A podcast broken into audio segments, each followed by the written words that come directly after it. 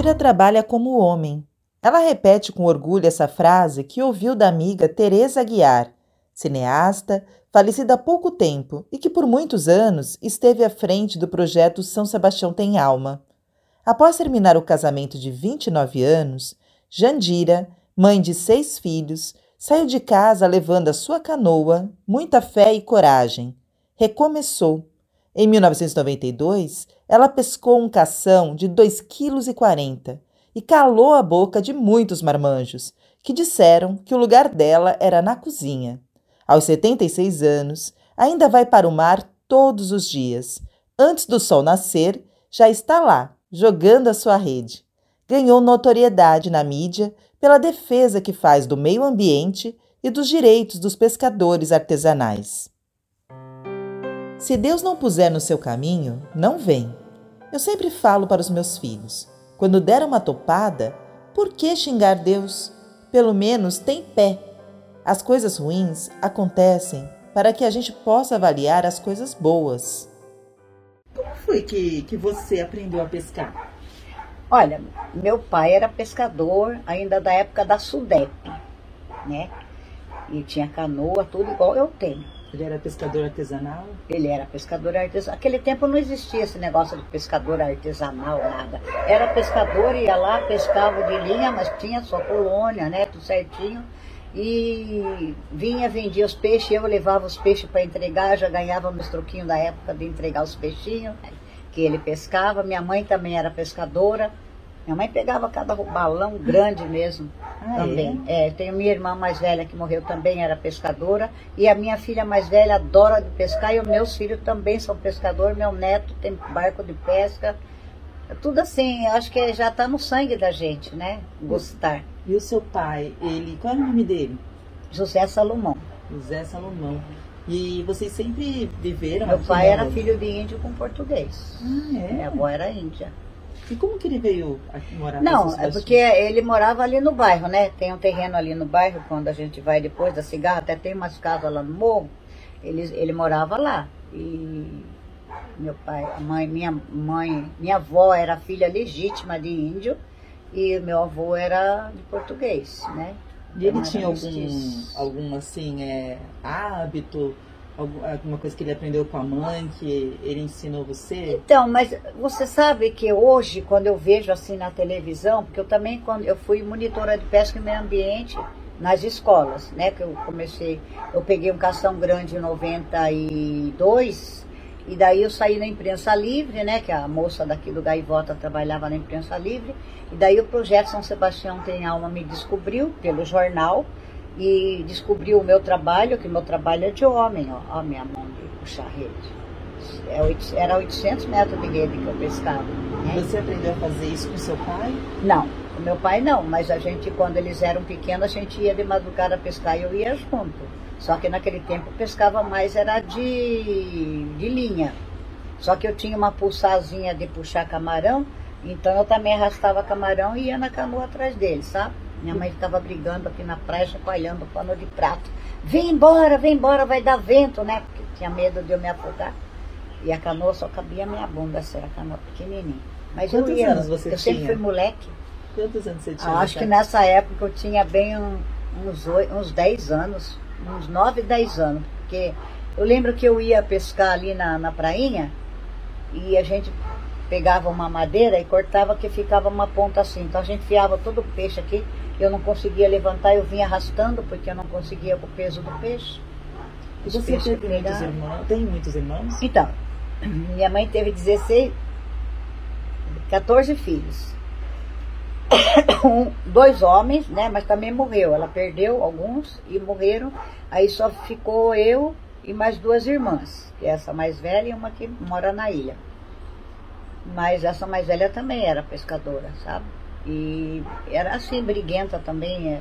Que assim, a gente como cresce, eu como cresci dentro do mangue, tirando lenha com meu pai no mangue, pegando peixe dentro do mangue, eu aprendi assim a preservar, a poder ver o que é o certo, o que é errado, né? Então eu brigo pela preservação nossa do meio ambiente. Aí quando eu, eu, o projeto me descobriu e viu essas coisas e conversou comigo e descobriu que eu era assim a pessoa que protegia, a pessoa que fazia certo, que brigava pelas coisas certas tal, aí eles é, investiram em mim. Uhum. E eu agradeci, até a dona agora morreu, né, dona Tereza, eu ainda passei um áudio e ainda falei, foi uma pessoa que me descobriu e me elevou, porque eu, foi um momento que eu estava assim, quando a gente separa, deixa os filhos para trás. Que, que você separou. É, aquela vida assim, né, juriada que a gente tá da vida, que não acredita em nada, não acredita nos homens, não acredita mais nada, né, acha que tudo é ruim. E de repente a gente tem uma pessoa que vem que abre um caminho para a gente trabalhar, para a gente viver para a gente sobreviver, porque eu abri mão do meu casamento, abri mão de tudo, né? E aí eu, eu ganhava por. Ela investiu as aulas nas escolas, né? Então na aula, na hora de aula de, é, de física, era minha hora de aula. Uhum. Então eu tinha classes aqui na, no Frugli, no Jaraguá, no bairro, no Garoçá.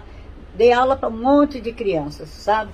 Então, mas era assim, era aula de pesca, meio ambiente, e eu ensinava a fazer rede, ensinava, dava aula teórica na escola e trazia as crianças, às vezes 30, 32, 35 crianças para o mar para pescar, fazia varinha, ensinava a pescar, quando a maré estava seca, levava, ensinava a pegar o marisco, ensinava o tamanho do marisco certo, a proteção que tinha uhum. que ter para que preservasse, né?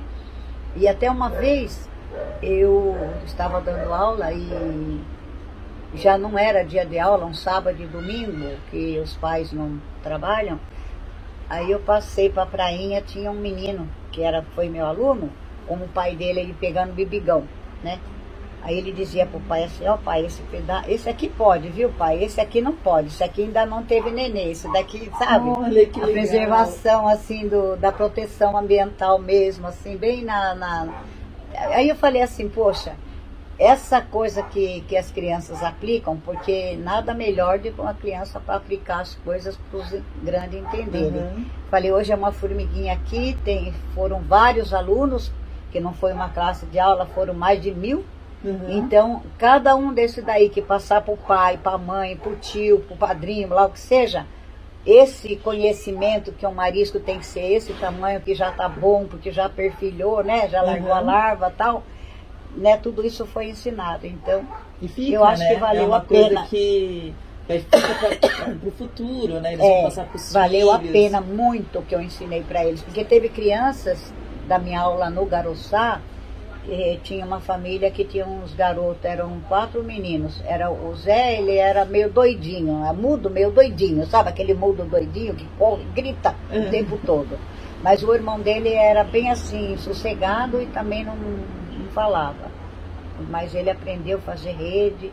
Tu precisa de ver que coisa linda. Essa experiência de dar aulas, então, foi é, uma experiência e os muito dois meninos mais você. novos deles também, que era também, não falava também, todos eles tinham é, problema auditivo e não falavam, mas ficavam lá na escola, que era assim, é, era um processo assim, o garoçar, criançada ia para a escola de manhã e à tarde uhum. ficava no projeto. Você gostaria de voltar a dar aulas hoje de novo? Aí eu acho que hoje já não, não tem tempo, acho, sei lá, eu ganhava por hora aula, sabe? Uhum. Mas era assim, como a dona Tereza, assim, não sei se ela me achou uma pessoa competente, para essa parte, então eu fazia debate de pesca, eu fui para Brasi Brasília, fui para Santos, fui para São Paulo. Em São Paulo eu entreguei um troféu para o Homem Crique. Lá em Salvador nós tivemos um grande trabalho num, numa, num salão de projeto ambiental que tinha lá. E o Lima Duarte foi, entreguei um troféu para ele também lá, sabe? E assim, eu me estive e o meu trabalho, as coisas minhas que o projeto também punha para o pessoal ver o que era que eu fazia, pé, uma vez nós estávamos em São Paulo, acho que foi em São Paulo, a gente estava trabalhando, porque vinha pescadoras do Ceará, da Paraíba, tudo para a gente se enturmar para um debate, para uma coisa assim, entre si, do nosso local. Cada uma trazia uhum. seu, seu a dificuldade daquele local. Tanto que quando eu viajava, eu trabalhei na colônia, fui oito anos da colônia, eu era conselho fiscal, depois eu fui é, tesoureira. Mas quando eu era da colônia, eu ia fazer o debate, eu ia para São Paulo em, na, nos encontros assim, com o Ministério da Agricultura, quando tinha essas brigas por causa de piracema, de pesca e tal, eu que ia. O, o presidente da uhum. colônia falava, a senhora que vai, porque a senhora é de briga, a senhora que vai. E eu sempre tomava frente para para procurar o melhor para nós, pequeno, porque nós somos os pequenos, pescador pequeno que hoje está acabando, né? Hoje não temos mais nada. É isso que eu ia perguntar. Dessas aulas que, que você deu para essas crianças, alguma, alguma delas se tornou pescador? Muitos deles. Quando eu passava que eu ia dançar na ilha à noite, eu deixava meu carro para o lado de cá e atravessava a pé. Sempre ia com mais duas, três pessoas e a gente passava pelo cais a pé, ali do lado do, do cais da ilha, tem um pontão ali que eles pescam de varinha à noite, quando tem carapau, eles pescam muito ali. Às vezes eu ia passando um menino, um rapazinho já, porque pelo projeto eu dei aula de 16 a 26 anos também. Tá. É, rapazes assim, que já tá mais meio fora da linha, então ficava na minha, na minha aula para né, proteção da uhum. tarde. Uhum. Então eu levava eles. Aí eu, quando eu passava a noite que eu ia pro baile, eu via alguém lá. Professora, professora, aí eu olhava, eu ia lá saber quem é que estava me chamando. Uhum. Aí dizia, ai professora, eu tô pegando carapau. Ele dizia, tô pescando, ó, tô pescando. Ai, que como é gratificante, menina. Como é gratificante, é muito bom, muito bom. Muitos dos meus alunos, quer dizer, não pesca assim é, por vida, né, para ele sobreviver. Mas é uma coisa que eu acho que junta ao dia a dia. Uhum. Até que por um lazer ou para levar um peixinho para comer um dia em casa, né? Uma coisinha assim. Eu acho que foi muito gratificante. Foi uma coisa muito boa. Jundira, na época do seu pai, né? Quando você saiu para pescar com ele na canoa. A, a, a gente ia pescar garupa. Garupa. É ao tempo, ao, ao tempo que você está vivendo hoje, assim, de sair para pescar. Hoje você tem a sua própria canoa. Mudou muita coisa, assim? Ah, mudou porque hoje já não tem peixe, né? Porque antes meu pai ia, minha mãe ia, pescava robalo de linha, é, antes era linhoque, né? Não tinha essa linha de nylon. Uhum. Então ela trazia aqueles robalos grandes, tinha umas tocas lá na pedra que ela conhecia, e ela pescava aquele sargo desse uhum tamanho assim, sabe? Tinha o sargo de dente, sargo de beiço, e ela pegava. Como que era esse linhote que você falou que não era Eu tenho até, eu tenho, depois era eu vou mostrar para você. É, é, linha de algodão trançada, coxada. Eu tenho até um pedaço aí que o pessoal fez é, espinhel, eu tenho até um pedaço. Uhum. Era é. bem rústico. É, mesmo, bem né? rústico e bem, bem forte. Como você assim decidiu transformar a pesca numa profissão? Então, aí, aí é que vem a, a, a, o livro da minha história. Porque eu casei com 16, eu pescava desde criança. 10 anos eu ia pescar aqui e já vendia peixe. Né? Então, assim, já é um gostinho de você ganhar alguma coisinha pelo seu trabalho. Porque eu sempre falo para as mães hoje, meus filhos começaram a trabalhar cedo, com 9 anos. Então, ele aprendeu que trabalhando, ele ganha o dinheiro dele para ele comprar o que ele quer sem mexer em nada de ninguém. Uhum. Hoje não. Hoje não pode trabalhar porque tem que vender droga, tem que fazer coisas diferentes, não é? Que não, não pesa. Então não pode judiar do menino para trabalhar, que não é judiar. Meu filho começou trabalhando numa, num gramado mais velho, puxando carrinho de poda de grama, né? Uhum. O patrão cortava com a máquina e ela encheu o carrinho para levar para outro lugar. Era isso o trabalho dele, mas aprendeu ganhando, se valorizando. Você teve seis filhos que fez, falando, né? Que as pessoas que trabalham se valorizam. Uhum. Só que não trabalham não tem valor. Ela, ela mesma não se valoriza, porque ela não sabe de onde vem aquele dinheiro, sua mãe dá, o pai dá, ele não sabe como chegou aquele dinheiro, a dificuldade que o pai e a mãe teve para ele chegar na mão dele. Então ele vai gastar de qualquer jeito. Porque para a pessoa gastar um dinheiro, ela precisa saber a dificuldade que tem para poder ela segurar. Para amanhã ter. Mas você se tornou uma pescadora profissional para sustentar os seus filhos? Não. Eu, lá no bairro, eu era, fui casada há 29 anos e 4 meses. Lá eu tive meus filhos, eu trabalhei, eu trabalhava muito de temporada, tanto no dia de temporada que o pessoal estavam aí, como quando eles iam embora que eu pegava as casas para fazer limpeza, tá. né? O pessoal do Rio de Janeiro, o pessoal daí de fora, que deixavam as casas sujas, eu, meu, o tio do meu marido, ele limpava o gramado e as casas ficavam para limpar, então ele pegava para mim fazer faxina. Então eu ia fazer a faxina para quando eles voltassem estivesse limpa. Mas é, lá eu já tinha uma redinha e eu saía a nado, porque lá é muito fundo, eu não tinha canoa. Então eu saía nado, punha a, rede em cima do negócio, ia nado e armava a rede na beira da praia. De manhã eu saía nado de novo, ia de maiô, pegava o peixe, enfiava dentro do maiô e voltava para a praia. Até na época que fez o quartel, montaram o quartel do Florestal no bairro de São Francisco, tinha um tenente que todo dia ele ia cedinho na praia, o escurinho da manhã que eu ia, ele já estava lá. Aí eu falava, mas você já veio cedo? Ele, eu quero ver um dia o peixe vai te morder, porque eu pegava, eu tirava o peixe da rede, enfiava, vinha com a barriga desse tamanho de peixe para a praia. Nossa, e, e nunca é, eu ia nada, tirava, morder, não, nunca mordeu. Eu ia nada, tirava o peixe, punha na dentro do maiô e voltava para a praia para pôr na vasilha. Nossa. Ele dizia, um dia o peixe vai te morder, tu vai ver, eu vou ver o peixe te morder. E aí assim foi, né? Mas eu sempre gostei, desde criança, porque aqui também eu já pescava. Pegar siri na lama, igual fui, tá ali, ó. Pego com a forquilha, que a gente aperta ele e pega e põe na vasilha. Peguei desde criança também, bebigão. Eu vendia ostra para um senhor em Caraguatatuba, que naquela época não tinha esse negócio de hum, saúde, bateu em cima do não sei o que, não sei o que, não sei o que. Ele vendia abria com a faquinha e vendia uhum. com limão para os turistas na rua. Eu que pegava outra que ele levava, eu tinha 12 anos, eu já fazia isso. Eu pegava ostra e vinha buscar e levava para vender fresquinha para os turistas, abrindo com limão na rua. Mas esses peixes que você pegava lá no bairro São Francisco já era, era para vender? Não, aqueles peixes lá não. Aqueles peixes eu pegava para a gente fritar mesmo, para a gente comer, né? Eu sempre tive o gosto da pesca, sabe? Eu sempre gostei muito. E daí, de lá tinha um barco que o cara emprestava, a gente ia pescar lula, tudo, né? Com a minha família, meu ex-marido, parente, então a gente ia. Mas aí quando eu. Aí depois apareceu meu primo, tinha uma canoa, aí eu comprei uma canoinha para pescar lá. Aí eu já tinha duas redinhas. Porque aí, aí em 80, em 79, 78 para 79, eu entrei na escola de merendeira, hum. né? Aí eu fui merendeira. Mas ah, continuei pescando, eu também fui costureiro, tenho duas máquinas de costura, costurei muito para fora. Quer dizer que além de pescadora, você sempre teve também outras profissões? É, é, eu sempre, eu sempre trabalhei muito, não, não gosto de ficar parada, né? E, e daí eu fui de 78, 79, entrei na escola como merendeira, né?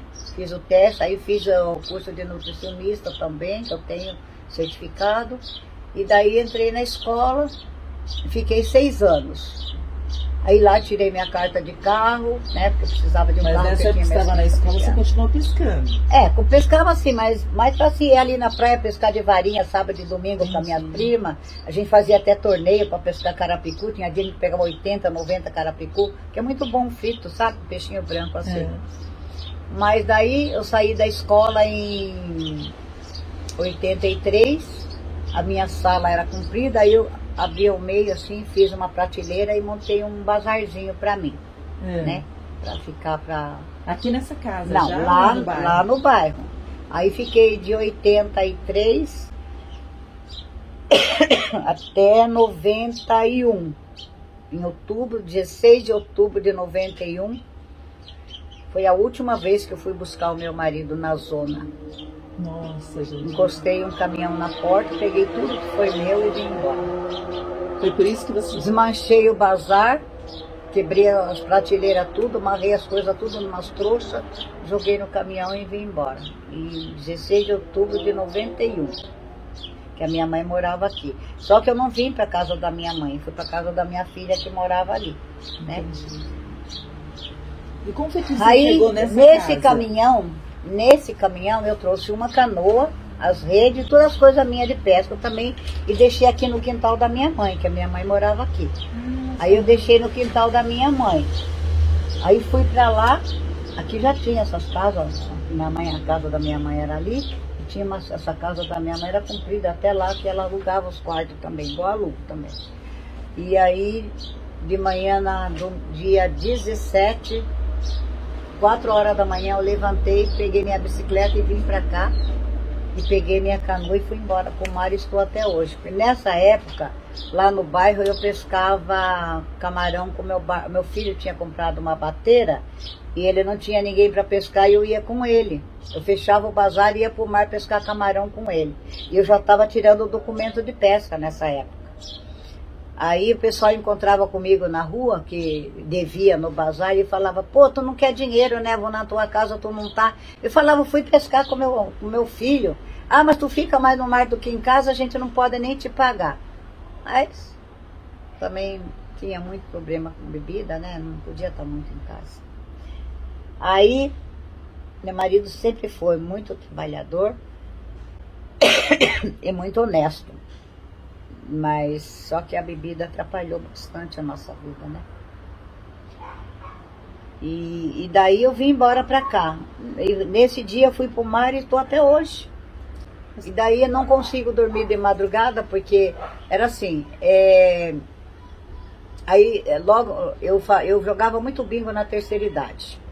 Quando eu vim pra cá, aí já não jogo mais bingo, porque o bingo era só uma fuga para mim não estar tá em casa. Porque eu, eu pus isso na minha cabeça que o bingo era uma fuga. Que se eu ficasse em casa era só briga. Então eu ia pro bingo, né?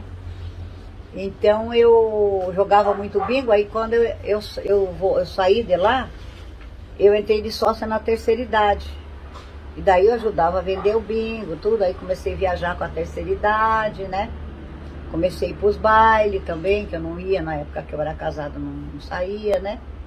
Aí comecei a ir pros bailes, meu filho falava, mãe, vai pro baile, se, se, se arruma, arruma o cabelo, arruma, dou dinheiro pra senhora fazer a unha, a senhora vai, vai no baile, lá no Tebar tem baile, a senhora gosta. Mas eu não ia na época do meu marido, nunca fui. Aí eu comecei a sair, entrei para a terceira idade, comecei a viajar com o pessoal da terceira idade e comecei a pescaria. Aí peguei esse peixe já em 92. Ah, então eu ia até perguntar para você, mas então. antes, gostaria de perguntar o seguinte, a respeito da sua canoa. Todo pescador tem um amor muito grande pela canoa, Sim. né? Aí essa canoa eu comprei do meu primo, novinha. Ele trouxe da ilha e me vendeu, era 30 reais. Ainda que foi 30 reais, e meu ex-marido deu 15 reais e eu dei 15 reais. Que eu queria porque queria a canoa. Aí ele pagou a metade, eu paguei a metade. E a sua canoa tem o seu nome? Não, aí a minha canoa, naquela época, passava um filme chamado Vamp. Lembra-se daquela novela Vamp? Lembro, lembro. Aí eu peguei, pus na garagem, pintei ela toda de preto e fiz a faixa vermelha que o meu neto tinha medo de chegar, porque eu pus, escrevi lá, Vamp, bem comprido, assim, aquele V bem comprido, assim, de Vamp. Sim. Vamp, assim, um Vamp à mão, bem grande, assim. Nossa. Aí o meu, meu neto chegava lá e dizia, ai, é Vamp, porque ele tinha medo da, da Vamp da novela. Uhum. Aí a minha, minha canoa era Vamp, tem até documento dela. Aí quando chegou eu trouxe ela para cá, mas ela era de corrida, ela era baixa. Eu corria muito de canoa, tem até troféus, tudo você vai corrida, ver. É essa corrida que tem aí? Corrida de remo de canoa. Só que não é essa canoa que eles correm para lá. Né? A canoa que a gente corria em São Pedro, da canoa de um remo, dois remos. A gente corria muito, eu corria muito de canoa, meu ex-marido também, ele participava bastante, sabe? Os parentes dele também, tudo. O pessoal lá no bairro gostava muito de corrida de canoa. Uhum. E eu sempre gostei também fui correr em Barra de Una, tudo, depois que eu já estava aqui ainda E você ganhou, você estava comentando que você ganhou muitos troféus. É, ganhei. Aí eu vim para cá, como a canoa era muito baixa, eu punha a rede, vinha como tem um leste aqui, quando dá o leste, fica umas ondas de danada, eu me virava, perdia peixe, perdia tudo que estava na canoa, sabe? Aí então, quando o projeto me descobriu que eu peguei esse peixe e o projeto me descobriu, lá tinha os canoeiros do projeto, né, da, do, da canoa caiçara, e aí a dona Tereza pediu pro rapaz adornar a minha canoa. Então pôs um adorno em volta, tanto assim em volta, sabe? Uhum. Pra ficar um pouco mais alta para a água não entrar. E uhum. essa canoa eu pesquei muito, muito tempo. Mas aí quando foi agora, uns 3, 4, 5 anos atrás, tacaram fogo no rancho queimou. Uhum. Queimou essa canoa, eu já tinha comprado uma outra granha, maior, queimou também, tinha comprado o motor, tinha comprado o barco, queimou Puxa tudo. Vida, mas Queimou assim, todos, é, puseram fogo, fogo. criminoso de propósito? Olha, a gente não descobriu quem foi. Mas tinha muita gente na época que queria entrar no rancho e eu era responsável pelo rancho. Eu sempre fui uma pessoa muito assim, em cima da letra. Que é certo, é certo, que não é, não é. E as pessoas falavam assim: ah, se não me der a chave, eu vou tacar fogo. O pessoal falava. Depois eu tinha um inquilino aqui, que não sei o que aconteceu um dia antes com alguém ali no rancho. Aí ficaram falando que foi ele que pôs o fogo. Mas eu tenho quase certeza que não foi ele que pôs fogo. Foi outra pessoa. Incriminaram ele, mas quando o delegado perguntou, eu contei para ele a situação. O delegado falou, dona Andira, jamais iria atacar fogo nas suas coisas, porque queimou todas as minhas coisas. Nossa. E depois, como que você fez? Comprou outra canoa? Não, porque a- Mandou fazer? Então, porque aqui eu tenho um quartinho que eu guardo as redes do meu genro, tá aí, a minha também. Muita rede que eu não pescava. Aí essas redes eu fui reformando e fui jogando no mar, porque eu precisava era pescar. Porque na época eu não era aposentada ainda, Aham. entendeu? Aí eu precisava, eu falava pra turma, gente, por que cê- vocês não compram rede, não rede, não vai pescar? Ah, mas a prefeitura vai fazer, a prefeitura vai dar. Falei, fica esperando a prefeitura dar que vocês vão se ferrar. Agora, depois de dois, três anos, foi que a prefeitura fez outro rancho. Falando no rancho, o rancho hoje tem o nome da sua mãe, né? É, porque eu também, é porque quando fez, eu fiz, Joaquina Peixoto eu fiz questão que pusesse no nome da minha mãe, porque tudo isso aqui minha mãe que comprou e a Marinha ela pagava, entendeu? Ah, é? É. Toda essa área, toda essa região aqui Sim, era daqui até lá no, no canto da Sabesta, era tudo da minha mãe. E a sua mãe era, que sua mãe era pescadora, Pescadora né? também. Caiçara e pescadora também. Pegava peixes Minha mãe era italiana, era filha Italiana? de italiano, é. E casou Os- com o filho de pais- Caiçara com indígena. É, o, os, até aí que eu ia. ah, os, os avós do meu, da minha mãe, eles eram, ela falava que eles eram os capitão do cacau. Porque lá no morro, onde é sítio deles, eu ainda tenho bastante cacau aqui no quintal. Eles tiravam muito cacau para exportar na época, tinha o chatão que levava, né? Diz que eles tiravam muito cacau para levar para fora. Então minha mãe falava, meus avós eram os capitão do cacau. E como que ela era? Italiano. Como, como ela era como mulher, assim, além de pescadora? Batalhadora, trabalha, trabalhava muito, muito, tinha roça, a gente ia pra roça, trabalhava, puxava lenha, feixe de lenha na cabeça, saco, fazia farinha de mandioca, ela fazia doce, criava porco no quintal, trabalhava naquela casa ali, desde um ano e meio que eles compraram aí, ela trabalhava. E ela era muito religiosa? A gente sempre foi católico, né? Não assim o, o praticante que vai na igreja todo dia, que eu acho que isso, mas a gente sempre teve muita fé em Deus. Tem alguma, assim, alguma santa? Nossa Senhora Aparecida, A senhora teve já alguma alguma experiência, assim, que para fortalecer essa fé que a senhora tem em Senhora? Ah, sim. Muitas. Porque eu acho que a gente que não tem fé não chega a lugar nenhum, né? Então o pessoal fala assim, é, ah, o santo é o santo de, de barro, o santo não sei do que, não sei do que. Eu falo assim, gente, a gente tem fé em Deus. Mas para chegar até Deus, eu acho que tem, a gente tem que ter fé né? E a minha, a minha mãe sempre falava assim, quando eu era menina, né? Porque eu era muito assim, arteira, eu era moleque. Gostava de trepar em árvore, até agora. Gostava de trepar em árvore, escorregar de canoa de coco no morro. Sabe, coisa de moleque, pegar com estilingue, pegar passarinho. Sabe, essas coisas assim, sempre Uhum. gostei dessas coisas.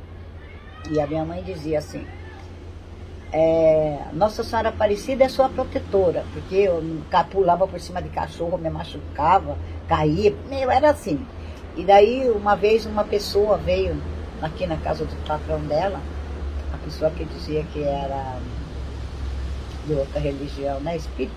Hum. Aí um dia chamou minha mãe e falou, veja lá, atrás da sua mãe tem uma, da sua filha tem uma Nossa Senhora Aparecida acompanhando. Falava para ela, mas eu sempre tive muita fé, muita. E eu vou te falar, tudo, eu falo para meus filhos, netos, tudo, eu falo assim, se Deus não não puser no seu caminho, não vem. Então, eu- quando eu, eu era do grupo do Jaraguá, do idoso, que eu entrei lá, que vinha assistente social fazer uma palestra, eu pedia a palavra e eu falava, porque eu acho assim, os velhos são. Se acham velhos cretinos, eu acho, porque eu falo assim, gente, a gente que está na idade, né, seja novo, seja velho, falo para meus filhos, netos, tudo eu falo isso. Que Deus é que prepara as coisas pra gente. Mas é assim, se você der uma topada e se machucar, por que xingar a Deus ou xingar? Porque se você tem pé, você bateu, você machucou, você tem pé. Quantas pessoas até nascem sem pé, sem a perna, não sente dor mais, não sente mais nada. Então eu falo assim, você agradeça pelo bom e pelo ruim. Porque eu acho assim que as coisas ruins acontecem, eu aprendi isso há muito tempo, que as coisas ruins acontecem para a gente poder avaliar as coisas boas. Que a gente tem às vezes e não avalia. A gente só vai ver o que era bom quando a gente perdeu o que era bom. É, Passou é e não tem mais volta. E os seus filhos também vão na igreja, são religiosos? Olha, todos eles, os, os homens não. Os meninos nunca foram assim, que sempre foi de pescar, pescar, tanto que o meu mais novo, ele nem acabou o ginásio. Meu filho mais velho já estava aqui quando ele estava fazendo ginásio, mãe, o, o D não quer acabar o ginásio, não quer acabar de estudar. E eu fui, peguei no pé dele e falei, filho, acaba o ginásio, falta só um mês para acabar o fim de ano. Nossa. Não, mãe, não vou acabar de estudar, eu não vou fazer o ginásio, não vou acabar o ginásio, eu vou pro mar, eu vou pescar, que desde 14 anos que ele pescava. Uhum. Eu vou pro mar, eu vou viver do mar. E não vou acabar o ginásio, não quero estudar mais. Tanto que hoje, olha, ele monta motor, já tem três barcos de pesca, graças a Deus eu sempre, quando ele posta alguma coisa, eu falo, só agradeço a Deus. Então, são, são várias gerações de pescadores, né? É. A geração da sua mãe, a sua e agora dos seus é, filhos. Meus filhos também, meus netos também é, é pescador, tem barco de pesca, gosto Mas depois que as, as, suas, as, suas canoas queimaram lá no rancho, hoje você tem uma Eu tenho, canoa? tenho, tá lá na praia. Tenho canoa, tenho barco. Porque eu sempre fui assim eu, eu, eu vou, eu viajo muito e vou participo muito do Jore. Uhum. Já fui do, do G, né, que é o jogo estadual. Assim, eu me junto assim, 1.800, quase 2.000 pessoas. E me divirto bastante, eu gosto muito de dançar, mas eu não bebo e não fumo. Eu falo, às vezes o pessoal, vou em qualquer lugar, tá um pessoal pescando, ah, quer uma cervejinha? Eu falo, olha, eu sou pescador, anti-álcool e anti-fumo. Eu não fumo e não bebo. Então, para mim não me interessa. Ah, mas tu, tu é feliz assim. Eu sou muito feliz assim. Eu aproveito tudo com a minha cabeça limpa. Uhum. Que quando eu vou no baile, que o pessoal me convida. Agora já estou mais velha, não coisa, mas quando a gente era jovem que vai, ah, senta na minha mesa tomar uma cerveja, eu falava assim, olha, eu não quero tomar uma cerveja com você, que na minha mesa só tenho água. Dificilmente eu bebo um refrigerante, né? Só que é, você está me convidando para tomar cerveja para ver se eu vou fazer alguma coisa contigo. Se eu quiser fazer, vou fazer porque eu quero fazer. Não é uhum. é porque eu tomei cerveja e amanhã vou me arrepender. Então eu vou fazer porque eu vou querer e amanhã vou estar tá feliz. Não vou estar tá arrependida do que eu fiz as coisas erradas. Mas uh, voltando aqui, é, tá falando né, sobre a, a sua canoa, o seu barco pintou da mesma cor, preto, é, continua sendo com verde? Sempre, sempre pintei de preto e vermelho, só que eu mudei o nome, né? Porque agora teve um, um amigo meu que queria, fez uma festa lá no Jaraguá, na Igreja Rosa Mística, e ele queria uma canoa para pôr a, as coisas, né, da, da festa. Aí eu falei para ele, ai, Walter, minha canoa tá feia. Ah, então vamos pintar. E vamos pôr teu nome, porque o pessoal vai saber que é a tua canoa que está ah, lá. Aí já pintou de outra cor e já pôs o meu nome. E que cor que ela é? Agora eu pinto de qualquer cor. Ela sempre é escura, né? Mas eu gosto de preta e vermelha. Eu gosto tudo meu vermelho. Ah, é? Meu barco tem vermelho. Eu gosto muito de vermelho. Tanto que eu estou procurando outro carro vermelho. Por quê? Gosto tem, muito... O que, que essa cor tem que você gosta? Eu não sei, eu acho que essa cor, ela é assim, a cor, para mim, eu acho que é a cor da felicidade, que deixa você feliz, sei lá. Eu sei, eu acho que o amarelo é choco, o azul é choco. Aí quando eu vou, eu sou assim, eu tô com 76 anos, né? Vou fazer 77. Quando eu vou numa loja procurar uma roupa, um vestido, uma blusa, eu gosto de cores, cores assim, sabe, bonitas, cores vivas. Uhum. Aí vem a pessoa vai lá como a gente tá com a idade, vem com uma cor da sua blusa, um vestido fusco. Aí eu falo, gente, isso é cor de velho, eu não gosto dessa roupa. Aí, não, mas a senhora não gosta. Não, o vestido em si, o modelo é bonito, é bom. Mas essa cor, pra mim, não vai. Eu gosto de cor assim, ó, viva, cor que você chega, a pessoa vê que você está feliz com cor viva. Esse negócio de cor de defunto não é comigo, não. não gosto. Jandira, você já sofreu algum preconceito assim no mar? Ah, sim. Por ser sim. mulher? Virgem por... Maria. Quando eu vim pra cá, que eu sempre saía assim, eu ia pra terceira idade, né, que eu era sócia, e naquele tempo tinha um jogo chamado Pontinho. Aí acabava a reunião, a gente ficava jogando pontinho. Fazia assim duas, três mesas de pontinho. Hum. Daí acabava assim, onze e meia, meia-noite que fechava o clube, aí eu vinha embora. Pegava o último ônibus, vinha embora. Chegava aqui, trocava roupa, já ia pro mar pescar. Porque aquela época eu larguei meu marido, abri mão de tudo. Fiquei, vim sem. Você tinha quantos anos quando separou? 46 anos. E eu tinha conta no banco, tinha tudo, mas aí ele bebia, corria atrás dos, das pessoas que iam no bazar. Da, da, foram assim. Eu perdi tudo, né?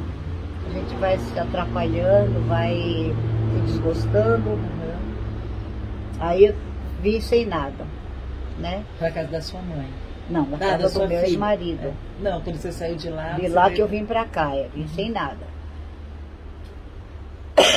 nada básico, de dinheiro, né? Uhum. E aí então eu tinha que ir à luta para vender um peixe para comer. Vender de manhã para comer à tarde, o negócio é esse, né?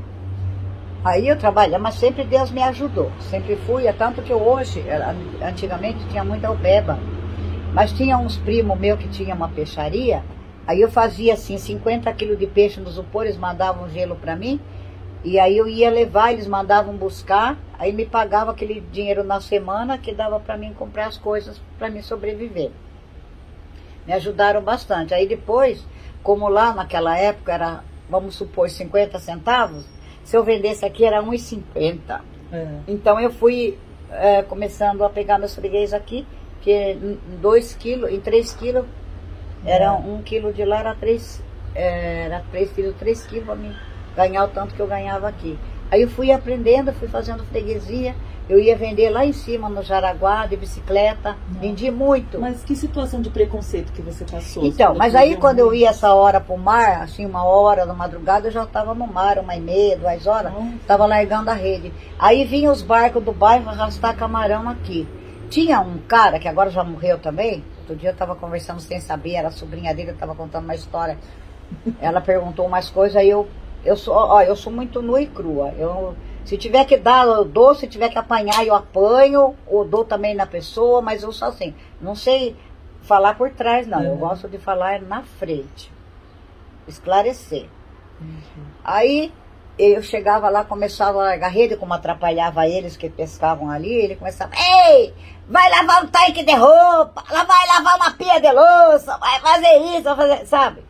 Uhum. E eu gritava para ele, como ele gritava para lá, para mim, eu gritava para ele, olha, Tu vai morrer e eu ainda vou estar tá aqui. E ele já morreu também, eu já estou aqui.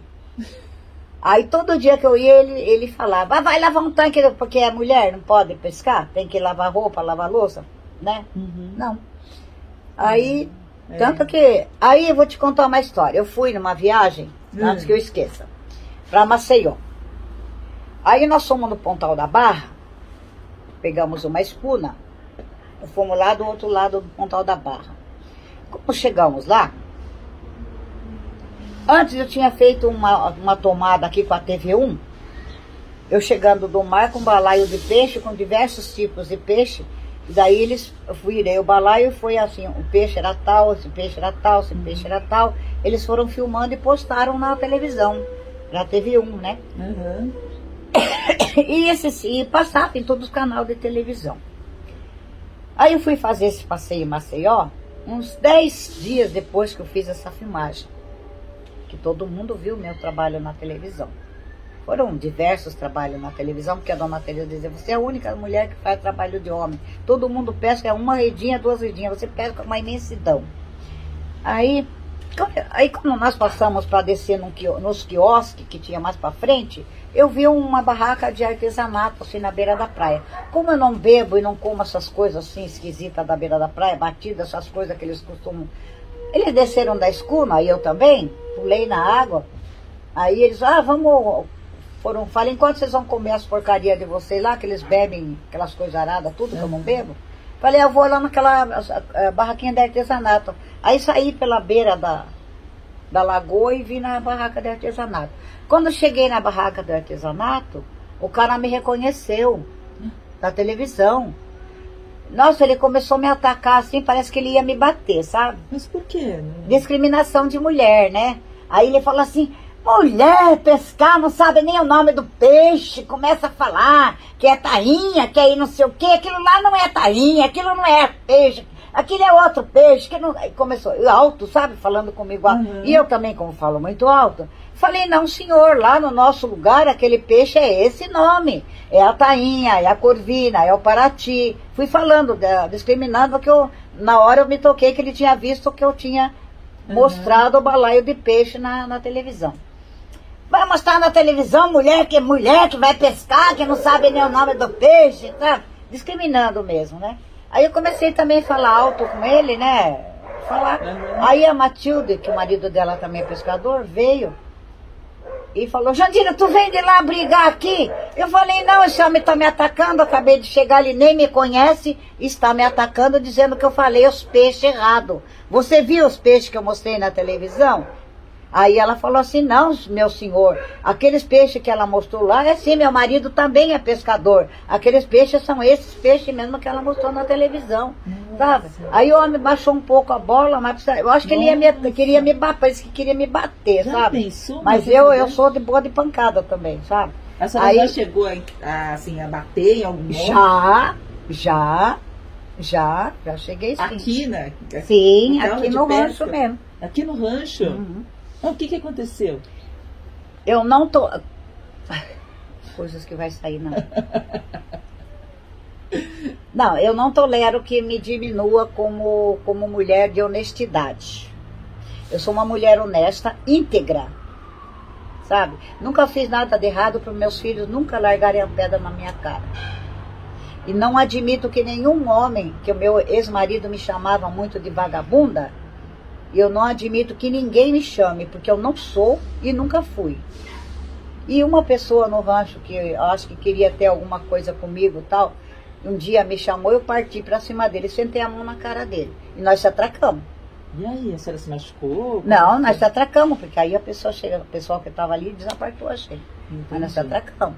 Eu não admito. Porque eu falei, eu não sou vagabunda da sua marca que você anda por aí. Uhum. Então eu não admito que me chame desses nomes. Não admito, ninguém. Se me xingar, apanha. Caramba. Qualquer um que, que tente me desrespeitar, me falando certas palavras que não cabem no, na minha pessoa, eu vou para cima. E vou para cima feio. Acho que depois disso nenhum homem mais mexeu com, não, com você, não, né? Não. Não. Caramba, que não. coisa. A, a Tereza Aguiar falava que você fazia trabalho de homem. Por que, que é, ela dizia isso? Assim? Porque o meu trabalho é trabalho de homem. Nem os homens que vinham comigo a, a, a, aguentavam. Como que é Tinha um dia rapaz que. Eu vou mostrar para você depois um pouco do uhum. meu trabalho lá no praia. Um dia um cara falou assim para mim, um amigo meu, ah, eu vou pescar contigo. Falei, ah, vamos, porque a minha canoa era grande, né? Vamos. Chegou lá, ele começou a tirar a rede. Aí ele parou e falou assim, nossa, como é que tu aguenta tirar toda essa rede? Aí eu olhei, ele estava da cor da tua calça. Eu falei, mas eu tiro de letra até agora. Eu já estou assim com o braço ferrado, tudo, mas uhum. tiro de letra. Aí ele falou, nossa, mas essa rede é muito pesada, como é que tu aguenta? Eu não, não tem nada, eu não, não tô aguentando, tô, já estou acabado. Eu falei, ah, tu tá. Eu ainda falava pra ele assim, tu tá cor de titica. Falando da rede, você estava fazendo uma pesquisa aqui, lendo por conta da aqui, te entrevistar. E aí eu tava vendo que você pegou uma prejereba, né, de 8 quilos. Ah, foi esses dias eu peguei mais 5. Prejereba, peguei roubalo. A minha vizinha daí, o meu muro ainda era baixo, ela por ali por cima, ela filmou limpando ali. Peguei de 12 quilos, de 12? 12 quilos, de 8 quilos, de 5 quilos, de 4 quilos. Mas sozinha, não, né? Tem sozinha, pessoas. não, sozinha, pesco sozinha. Eu peguei o cação de, de 95 quilos, trouxe sozinha. Peguei um marlin de 2,30 metros também trouxe sozinha. Tudo nuke. Nossa, mas então você é muito forte. Ah, eu acho assim, não é um negócio assim. É uma, deve ser uma luta tirar Eu acho peixes, assim, imagina. não é o ser forte. O negócio é, é você saber é, se mexer com as coisas. Entendeu? Como assim? É, que é, eu, eu, eu puxei esse Marlin, eu tenho a foto, aí eu vou te mostrar. Ela, ele, eu tava numa canoa de 4 metros, aí eu peguei ele e fui puxando, puxando para pôr aqui embaixo do meu banco, do que eu tava. Só que aí ele, a cabeça dele tem muita hum, lixa e tem tipo umas verrugas, uma lixa assim, tipo umas verrugas. Caiu aqui na perna, arrancou tudo isso aqui assim, ó, Nossa. sabe? Aí eu conseguia pôr a cabeça dele aqui, fui puxando, enfiei lá embaixo e vim toda machucada, né? Mas ele tinha 2,30 metros. E 30. Essa foi a Só que ele estava na rede, né? Essa foi a experiência assim, tipo, mais incrível que você já teve no mar? Olha, quando eu peguei esse cação, De 90 aí? 95 quilos, foi depois do carnaval, foi em março. Aí, quando eu cheguei lá, eu ia sempre 4 e meia, 5 horas da manhã, pro escuro. Igual agora tá escuro, 5 horas, era a hora que eu tava no mar. Como era depois do carnaval, eu comecei a puxar a rede e eu vi um vulto comprido assim, preto, na rede. Como é em frente à prainha, o pessoal vai muito na prainha, eu ainda falei assim, esse miserável morreu, grudou na minha rede. Eu pensei que era uma pessoa que estava morta, grudada na rede. Aí eu soltei a rede na hora que eu vi o, o vulto e xinguei, né? Aí depois eu comecei a puxar e eu vi aquela boca cheia de dente assim. Aí eu vi que era uma um cação, porque minha mãe pegou também desses cação. O patrão dela pegava muito desse cação Uhum. grande, nas caçou. Aí eu comecei aí a agradecer a Deus, porque não- a gente numa pior danada, pega um peixe desse que deu, na época deu 80 reais, olha só, Olha, 80 reais. Caramba. Eu vendi na peixaria. E você Porque a vendeu? peixaria paga pouco, né? Nossa, 80 reais. Mas pra mim foi muito. Eu faço do pouco muito, viu? Muito. Porque eu tenho muito Deus. Lindo. E Ele sempre duplica as coisas pra mim. Sempre. Jandira, você acha que hoje ser pescador artesanal é um ato de resistência? Olha, é um ato de bravura mesmo. Porque os. os é, eu não falo ambientais, eu falo os florestal, que pra mim eles são florestal. Ainda não mudei minha cabeça em direção a eles. Eles levam a sua rede, já levaram a minha, tenho documento de 30 anos, levaram minha rede daqui. Eles aí não deixam o pessoal pescar, o pessoal anda correndo feito. Sabe, sabe o que é o ladrão correr da polícia? Nem o ladrão corre da polícia como o pescador corre do florestal. Não. Se você quer saber. É bem pior. Porque eles pegam o- o- a pessoa com a rede, ele leva a rede embora, que a gente paga caro para a rede, leva a rede cara embora. Se você tiver junto, você leva uma multa ferrada e leva todo o seu pescado. Aquele pescado você já perdeu. Uhum. Então eu acho que o- a gente, nós, você pode gravar bem na sua revista para que todo mundo veja. Nós pescadores pequenos, ralado, estamos mais acuados com o meio, com o florestal, com o meio ambiente, correndo atrás da gente, mais é, atordoado de medo deles do que o próprio ladrão que está roubando por aí, tá? Nossa, Essa é a realidade. Mas por que acontece esse embate? Existem É, épocas. porque aí eles, eles apreendem você Hum. com a rede e diz que aquela malha de rede não presta, o lugar tá errado, Sim. né? Não pode pescar naquele lugar, tem que ser lá nas milhas. Agora a pessoa vai com uma canoinha lá nas milhas, pescar com um barquinho lá nas milhas, né? Sim. Aí é, pega e apreende você, te acua, né? Porque teve uma vez aqui que pegaram um rapaz aí, arri- a- tinha uma delegacia na Enseada. Pegaram o cara arra- arrastando camarão, diversas pessoas. Pegaram esse senhor, levaram na delegacia e ele teve até que pagar fiança. Ele chegou a ficar no estado de nervos, teve que fazer psicólogo, passar em psicólogo e tudo. Que ele disse que nunca na vida dele ele foi numa delegacia. Por causa de um camarão que ele foi pescar para comer, ele foi numa porta de uma delegacia e teve que pagar fiança. Isso é o cúmulo, é- isso é uma vergonha para o nosso Brasil, para o nosso Estado, para o nosso governo, para todos os seres humanos que, sobre, que estão aí no comando e fazendo a gente ser acuado desse jeito. Eu estive agora, que fique gravado, eu estive no encontro da agricultura lá em, em, São José dos Campos, estava lá o Ministério da Agricultura de São Paulo. Quando me falaram assim, ah, o chefe do Ministério da Agricultura, opa, é com ele que eu vou falar. Saí correndo, fui lá, catei ele. Aí a minha turma também foi, cheguei lá e comecei a falar para ele, escuta, o senhor é do Ministério da Agricultura, me apresentei, né, como pescadora, o senhor é presidente lá, o senhor que é do Ministério da Agricultura, olha, o camarão abre e fecha na época errada, os meus, os florestal estão lá pegando o pesca, pessoal que está pescando a tainha agora, e como é que vai ser quando for em maio, junho, que a tainha está ovada? Como é que fica? Como é que fica a nossa situação? Quando eu ia na reunião que o Jardim era do Ministério da Agricultura, eu falava para ele, doutor Jardim, vocês abrem e fecham na época errada o camarão. Tá matando tudo. Quando eles começam a pescar, é larva. Uhum. Um, um pacote daquele de larva da sacada dá mais de 300 quilos de camarão. São mais de 300 barcos arrastando. Imagine quantos quilos de camarão morto. Porque a larva não dá para fazer nada. E por que que acontece esse tipo Porque tipo de eu falava para ele, vocês tinham, eu falei para esse senhor Porque também. são um pessoas que deveriam em Eu falei, muito, vocês têm que ir lá em Ubatuba subir no barco para saber. Lá em São Sebastião, lá em Santa Catarina, lá é água funda gelada, aqui é água quente, rasa.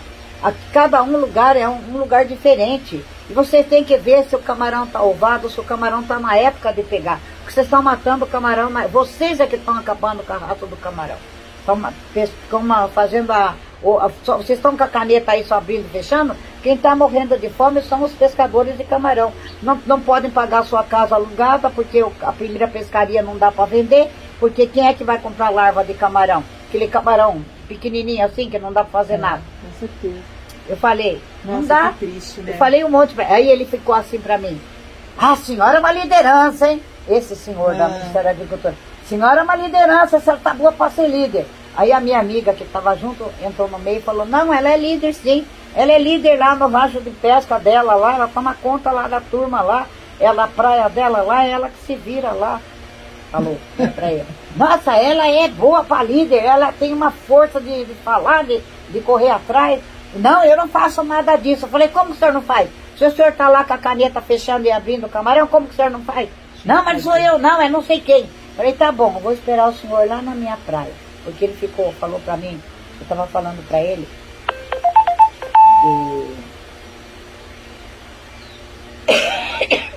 de, de fazer sirimole com arroz, né? Que eu faço, que esse é. inquilino gosta, a gente come quando assa um peixe, eu faço arroz com sirimole, né?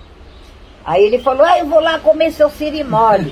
ele falou, que vai ter um encontro desse lá em São Sebastião, eles estão batalhando para ir para lá, eu vou, e vou lá comer o seu sirimole lá. Ela vai fazer para mim. Falei, se for a época do sirimole, o senhor come, ué, por que não? Tomara que seja, é? né? Aí aproveita e já mostra para ele todos é, os problemas é, aqui. Aí o senhor, pra... tinha um senhor junto com a gente também que é pescador, o Pedro, a mulher dele também é artesanal e ele também é pescador. Aí ele inteirou e começou a falar, falar, falar, falar. Aí quando nós saímos de lá, eu falei para a turma assim, olha, duvido que aquele homem vai dormir hoje. Eu falei tão, eu falo alto, né? Eu falei, eu falei tanto na cabeça dele hoje, os problemas nossos lá, que, porque aqui nós também temos uma lama de fossa que joga um fim de ano aqui, que é o inferno, viu? Olha, eu tô com micose que não sara até agora. Caramba. Uma lama de fossa. E ninguém dá jeito, agora não. Agora veio o CETESB, veio o meio ambiente, veio a prefeitura, veio, veio uns cambal a quatro aí. Já iam para pôr na, na televisão, eu falei, na televisão que é bom de pôr, vim aqui filmar essa porcaria aí, é que o fedor ninguém aguenta. Aí começamos a falar, falar, falar, falar. Aí eu falei, gente, esse homem hoje não vai dormir, ele vai rolar na cama a noite inteira. vai ele vai escutar a minha voz a noite inteira. Eu falei, ele vai escutar a minha voz a noite inteira, porque eu falo gritando. Jandira, e você pensa um dia assim, parar de pescar assim profissionalmente? Olha, as minhas filhas, meus filhos, por eles eu já não pescava mais. Mas é uma coisa que está no sangue, menina. Olha, eu já poderia parar, porque eu já aposentei, eu tenho uns quartinhos que eu fiz, né? Só que eu, eu chego de noite do baile, uma hora da manhã, 11 horas, meia-noite, olho o mar, já vou largar a rede. Não consigo ficar sem pescar. Nossa. Não consigo. E se eu estou viajando, uma semana tá de bom tamanho. Mas se eu ficasse uns 10 dias, eu já fico agoniado. Aí o pessoal já começa, como dizer, a turma fala assim, tu já tá dando coisa na turma, tá sentindo falta do mar. Porque aí eu já começo a brigar com todo mundo, sabe? Começo a arrumar encrenca com a turma. Sim, ser grossa mesmo, né? Aí quando a gente chega ali no alto da serra, o pessoal, pronto, tu já viu o mar, tu já vai ficar bem. Mas acho que já tá no sangue, porque desde criança eu faço isso. Mas deve ser muito bonito estar no mar e ver assim o sol nascendo. Eu falo assim, né? enquanto Deus me der a oportunidade de continuar indo, sabe? Eu vou continuar. Agora, quando Deus achar que eu não não preciso, não posso mais e achar que eu devo parar, ele vai me podar. O que, que o mar representa para você? A minha vida. O mar é a minha vida. Sem o mar eu acho que eu não sou nada. Nada, nada. Eu acho que eu ensinei muito, eu acho que essa vivência, meus filhos tiraram muito da, da do meu sangue, né? Eu acho. Por eu, sei lá, esse resgate ficou na minha, na minha turma. Porque a minha filha mais velha, nossa, é apaixonada também para a pesca. Muito bom. Bom, muito obrigada pela entrevista. Acabou? Acabou. muito obrigada por ter me recebido aqui nessa ah, casa. Tinha uma coisa que eu ia falar para você aquela hora que eu esqueci, eu falei que eu ia lembrar de falar para você. Tinha uma coisa que eu ia contar para você que aconteceu, que foi interessante e acabou que a gente não passou e eu esqueci. Foi uma coisa muito interessante. Aí acabou isso. Foi na época, então, quando a gente estava falando sobre o preconceito? Não, não foi do preconceito, foi da.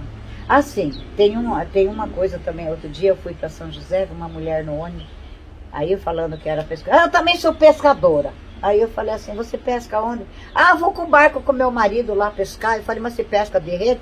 A gente vai de vara pescar lá. Eu falei, ó, se você teria a mão desse jeito, puxaria 800 metros de rede. Ah, isso eu não faço. Mas ela estava assim com muita. Uhum. com muito gabarito de pesca, assim, né? Achei. Que aí eu quis, né? Porque é difícil. Você está falando uma coisa, com relação, por exemplo, à vaidade. Hoje tem muitas mulheres, por exemplo, que não. Acho que grande maioria, que não gosta mais de limpar o peixe, ah, eu adoro, tirar a cabeça de. Adoro. Eu, eu, eu escalo para secar né? Eu tenho peixe seco na minha geladeira. Eu escalo, eu chego, se o pessoal chegar aqui, eu tô chegando com coisa, ah, eu queria esse peixe, mas eu queria ali. Falei, é pra já, bota no tanque ali, já limpa.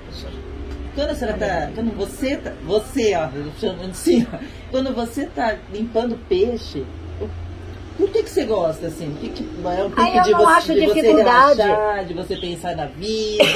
Olha, que, que as pessoas acham assim, a pessoa vem comprar peixe, ai, tá sujo, eu não vou limpar. Mas é por dificuldade de não limpar, que a pessoa não sabe limpar, não, não sabe como mexer. Eu não, eu ponho ali já rapidinho, pronto, já limpo. Rapidinho. É mesmo. E essas mulheres que. Igual a rede. Eu aprendi a arrumar rede. Eu faço a rede, eu, eu porto, eu ponho um pedaço, eu entralho, eu faço tudo. Eu monto ela, compro pano, corda. Pessoal, todo mundo ainda ontem chegou. Ó, tá vendo aquela ali? Hum. o cara tirou a, o pano de uma rede e esse pano não tá tão estragado. Aí ele veio aqui e falou, Janira, tu quer esse pano? Eu tirei de uma rede, dá para tu aproveitar, porque ele sabe que eu trabalho. Então eu abro aqui no quintal, às vezes tem banco de buracos. Mas tu é louca trabalhar nessa rede, mas é uma coisa que eu gosto. Parece que a minha cabeça ali, eu não penso em mais nada. Aquilo. E ainda vou te dizer, a melhor terapia que eu fiz na minha vida foi o mar. E quando eu me separei, em três filhos casados e três solteiros, eu só separei porque o meu mais novo já tinha 17 anos, que ele começou a pescar com 14 anos, no barco do, do irmão dele. Ele já tinha 17 anos e o mais velho foi o paizão dele. Me orientar, de, me ensinar tudo. Então aí eu vi que eu podia sair, deixar ele para trás porque ele já tinha sua cabecinha feita. Senão eu teria sofrido muito mais e ficado. Ele ficou? Ficou, ele estava até no mar. Quando eu saí, ele não estava em casa, ele estava no mar. Tenho certeza que sofreu muito quando eu cheguei, ele não me achou. Porque aí, nessa idade, já tinha mais velho, mais novo, que quando o pai xingar, xingar para a mãe na briga, eles vão, vão tirar. Pode haver uma morte. Eu não queria meus filhos na cadeia. Entendi. Por isso que você foi embora. Mas você agiu assim, é, sem planejar? Tipo, foi uma raiva que te deu na hora? Um não, momento? há muito tempo eu já estava sofrendo e precisando sair. Mas não podendo, porque eu não podia. Uma coisa que eu sentia na minha, na minha vida é que eu vi, eu sempre falo assim, a gente tem que olhar o espelho dos lados para a gente saber se tá bom pra gente. Eu não queria criar meus filhos sem pai para que meus filhos não se perdessem e eu ser a culpada. Uhum. Então eu queria a figura do pai junto, porque eu, ele bebia, mas ele foi uma pessoa assim, foi uma figura. Nunca deixou faltar comida, tudo. Só que não foi assim aquele pai de dar carinho, pai. que eu fui pai, pai e mãe, né? Mas eu queria criar junto com o pai para não ter meus filhos perdidos na rua, que eu via. Tinha já umas, uns amigos dele, já meio coisa, tudo, eu, eu tinha medo de eu tirar meus filhos, eu não tinha para onde ir também, meus filhos é, se perderem e serem umas pessoas erradas. Então você esperou seu filho. E eu ser a culpada. Uma... Então eu preferi sofrer, sair, sofrer e deixar meus filhos para trás. Porque lá eles tinham, pelo menos eu tinha onde morar, onde viver, e comigo eu não tinha onde viver, né? É, então quando saiu 40 e poucos anos, você recomeçou uma vida completamente eu, recome eu, eu, comecei do nada. E nunca mais quis se casar? É, eu tive dois companheiros, mas acho que para me aguentar, sabe, tem que ter. Tem que ser forte. Porque eu vou te falar, eu sou uma pessoa de sangue na guerra mesmo. Eu sou. Eu sou assim, ó. Se quebrar um cano ali, eu quero que arruma agora. Que meu marido nunca trocou uma lâmpada, nunca trocou um raiz, nunca arrumou um cano, nunca fez nada. Eu sempre aprendi a fazer tudo. Então, se a pessoa não faz, eu vou fazer. Para que, que eu quero homem? Para me encher o saco? E outra coisa, eu hoje tenho meu pezinho de meia. E graças a Deus eu consegui fazer. Porque eu dei essas aulas, eu ganhei dinheiro dando aula, né? E eu dava aula e pescava, e então eu ganhava por hora aula nas escolas. Quando eu viajava, ela me pagava hora aula. Quando eu ia nos encontros de debate, eu ganhava como hora aula. Tudo eu ganhava como hora aula. No encontro que nós tivemos em São Sebastião, eu assistia o na cultura a, o meio ambiente da cultura que tem muita coisa uhum. boa e eu assistia muito. Aí quando eu fui nesse encontro, veio o Fajarro, que era a primeira pessoa do Roberto Marinho em São Paulo. E aí nós estávamos conversando e eu, ele trouxe uns livros de meio ambiente lá, tudo, de animais, de, de tudo. Aí eu comecei a ver, eu falei, nossa, mas eu assisto isso aqui na, na cultura, que era o Globo Ecologia, uhum. né? Só que era muito cedo e eu assistia de tarde no Globo Ecologia. Aí eu falei, não, eu assistia na cultura. Aí, na, na cultura, não na. Na Globo? Não, não era na cultura, era na. É, na cultura. Aí eu falei, eu assisto na cultura isso aqui, né, da revista. Aí ele estava sentado perto de mim, ele falou assim, a senhora assiste, a senhora gosta? Eu falei, adoro, eu gosto muito de ver isso aqui, porque brigo pelo meu mangue, brigo por tudo lá, tal, no meio ambiente e tal. Aí ele falou assim, nossa, sabe, por que, que você não assiste o Globo Ecologia? Mas eu assistia mais a cultura. Uhum. Aí eu falei assim, ah, porque eu nem sei que hora que é. Ele falou, ah, porque é muito cedo, acho que por isso que você não vê. Mas o Globo Ecologia é bom, que era do Roberto Marinho. Uhum. Aí conversando tudo aquilo ali, ele falou: Ah, eu vou fazer você fazer um filme pra mim. Aí eu falei: Como? Porque eu sempre fui uma pessoa muito humilde, assim, muito, né? Aí ele foi embora. Tá. levou meu endereço, né? Pegou lá com o pessoal, né? Que eu fazia parte da mesa do debate, né? Nem sabia que ele tinha pegado meu endereço. Aí, passado uma semana, chegou um volume pelo correio. Eu tenho guardado uhum. os livros, cartões do Roberto Fajarro. Uhum. Aí eu falei, nossa, aquele cara que estava comigo no debate, que é do Roberto Marinho, uhum. era um convite para mim fazer o Globo Ecologia. Olha! E eu fiz. Que legal! Aí, menina, foi uma emoção, sabe? Quando eu peguei assim, que eu abri aquele envelope, era um envelope marrom, uhum. com um livro, tinha um cartão, e o cartão era um convite para mim fazer o grupo Ecologia. Aí eu falei, meu Deus, eu uma pessoa da roça, né? Que eu fui criada na roça, bem humilde, bem assim, né? Não tenho assim, coisa de querer ser melhor. Gosto de chegar no baile bem arrumada, bem vestida, tudo, mas assim, fora disso, eu tô assim normal. Aí ele estava me convidando para fazer o Globo Ecologia. Na outra semana eu respondi a ele. Na outra semana eles vieram, eu peguei os meninos da escola que eram meus. Hoje ele é motorista de ônibus, é. o meu artista. Chamo ele do meu artista. Aí eu trouxe ele, fomos para Canoa, fomos para o mar, fizeram, fizemos o Globo Ecologia. Acho que foi 2013, se não me engano. Não lembro bem a data mas foi emocionante, sabe? Foi muito Você estava falando, né, sobre, poxa, eu vim lá da roça, agora eu tô aqui, né, gravando mas, programa. É, então, são, são assim, eu falo assim, eu falo igual Roberto Carlos, são emoções que, de como diz o meu oftalmo, ele fala para mim, Jandir, onde está seu ego? Eu falo, mas que ego? Né? Aquele que teu marido jogou no lixo, eu falo, hoje está lá no alto. Por quê? Porque eu fiz esse Globo Ecologia e eu já tinha bastante filme que do projeto que o pessoal me viu em Portugal, na França, os franceses veio, queriam me levar, um cara, um francês ficou louco por mim. Aí tal, sabe, pessoal de conhecimento tal. Mas quando o, eu fiz o Globo Ecologia com esse menino, o, os artistas que veio um artista também para fazer a tomada junto tal, né? Logo em seguida, Roberto Marinho morreu.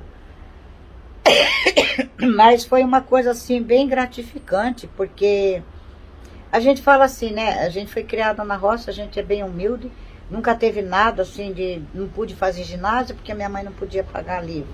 Não podia naquela época, tinha que pagar livro, pagar uniforme, pagar tudo, e a gente não tinha, né?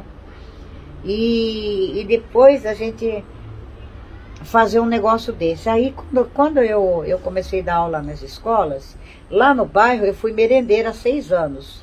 Então eu era que fazia a merenda e fazia o café dos professores, uhum. para levar na mesa dos professores, que tem a sala dos professores. Escuta bem. Quando eu fui dar aula aqui, no Frugli, foi a primeira escola que eu peguei, que eles pegaram para mim, foi o Frugli. Aí vim com a pastinha, que eu tenho ainda os livrinhos que eu dava aula, a pastinha, tudo certinho para mim passar para as crianças. Eu cheguei e fui na sala dos professores ser apresentada para os outros professores, que eu era aquela que ia, a monitora que ia cobrir aquele horário do, da física para dar aula para aquelas crianças. Tinha uma professora que era do bairro e estava dando aula aqui, na hora que eu cheguei com a minha pastinha na porta da sala dos professores, estavam todos sentados para tomar café.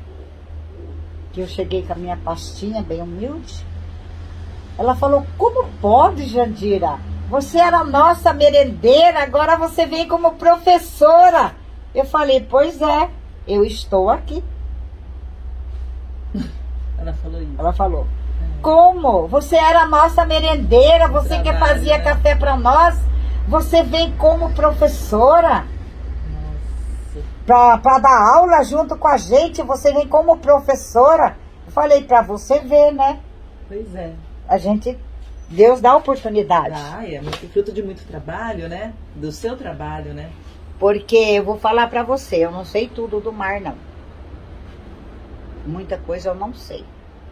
Mas a dona Teresa, ela me mandou, eu pegava marisco, então ela me hum. mandou para Florianópolis para fazer pesquisa do marisco. Eu tenho certificado de marisco e posso fazer revisão para mim dar aula para ensinar para as crianças. Como a Tereza foi importante na sua vida é, também, A Tereza né? foi muito importante na minha vida.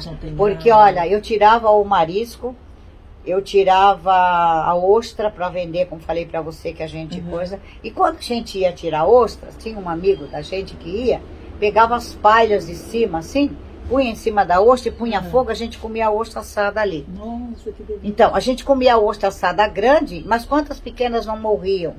Que eu não tinha conhecimento. Fui ter conhecimento ah, depois. Ah, entendi, entendi. Dessa, dessa. Não tinha essa visão, né? É, não tinha esse conhecimento.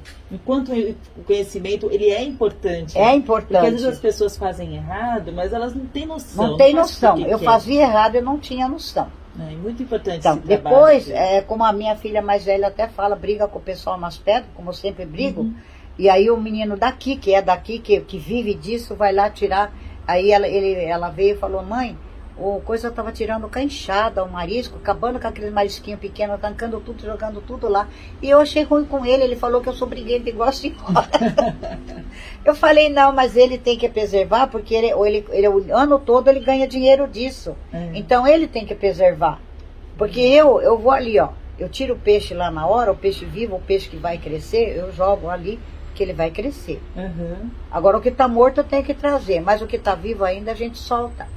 Agora, não adianta você pegar uma rede lá, pegar um monte de rede de peixe pequeno, peixe que cresce grande, e você mata ele pequeno que ele nem procriou ainda. É, com certeza. Então, isso aí é um aprendizado que eu tive, porque a Tereza Guiar me deu essa oportunidade. É, uma mulher e tanto. Né? Ou você falou que ganhou alguns livros, né, desse... É, Fajarro. Fajarro.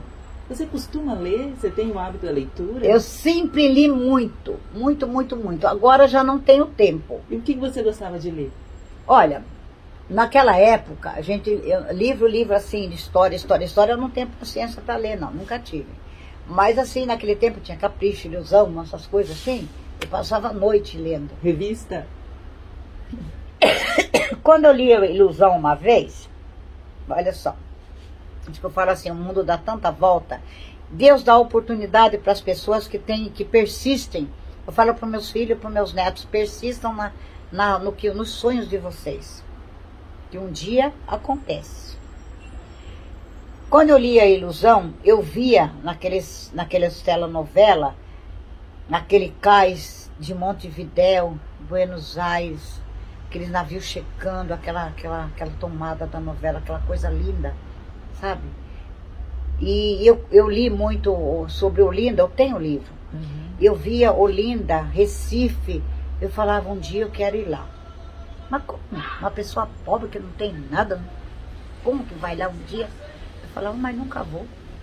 Mas eu pensava, um dia eu quero conhecer Olinda, quero conhecer Recife, que eu via na revista, achava lindo aquela imagem, né? E aquele cais de Montevidéu, de Buenos Aires, que eu lia, nas, eu falava, um dia eu quero estar nesse cais. Pois eu fiz uma viagem de navio, tem as fotos. Eu fui, quando eu cheguei lá, meu Deus do céu, que coisa linda que é aquilo. Né? Quando a gente vai chegando de navio naquele cais imenso, aquela coisa formosa, com aqueles navios, com aquelas coisas. Eu falava, gente, agradecendo a Deus por estar aqui, desde criança, eu querendo conhecer isso aqui, agora eu tive oportunidade. Tive oportunidade com 47 anos de conhecer Cais de Montevidéu, de Buenos Aires. Oh, que coisa linda! Aí fiz uma viagem de ônibus com o pessoal da terceira idade, estivemos em Recife, em Olinda, aqueles lugares todos eu fui lá ver. Sabe? Você só tem que agradecer esses lugares eram tão bonitos quanto estavam descritos ali na revista Mas, ou eram mais bonitos? Não, eram foi? mais bonitos. Só que quando eu lia, que eu era criança, eram mais mato. Não era assim casas, prédios, aquelas coisas assim, uhum. né? Que agora tudo já mudou. Mas é, é assim, o estar lá em Olinda, eu estar lá em Recife, pisar no chão de Recife, pisar no chão de Olinda, sabe? Passar naquela rua com aquelas igrejas, com aquelas coisas, aquela igreja de Recife que é igual a do nosso bairro uhum. aqui, igualzinho. As, o, os azulejos de lá, de São Francisco, é igualzinho daqui. Uhum. É, e o mesmo modelo do mesmo a igreja de lá é igualzinha daqui. Falei, gente, essa igreja é como se eu estivesse no bairro. Olha igualzinha de Recife. Coisa de louco. Eu falei, meu Deus. Ah, mas a gente só tem que agradecer, né? É verdade, é verdade. Nossa. E eu agradeço estar aqui Nossa, com você hoje. que coisa. Que conversa boa, hein? É, Sexta-feira, feriado, é. Sonhei com um pé de livro brotando em seu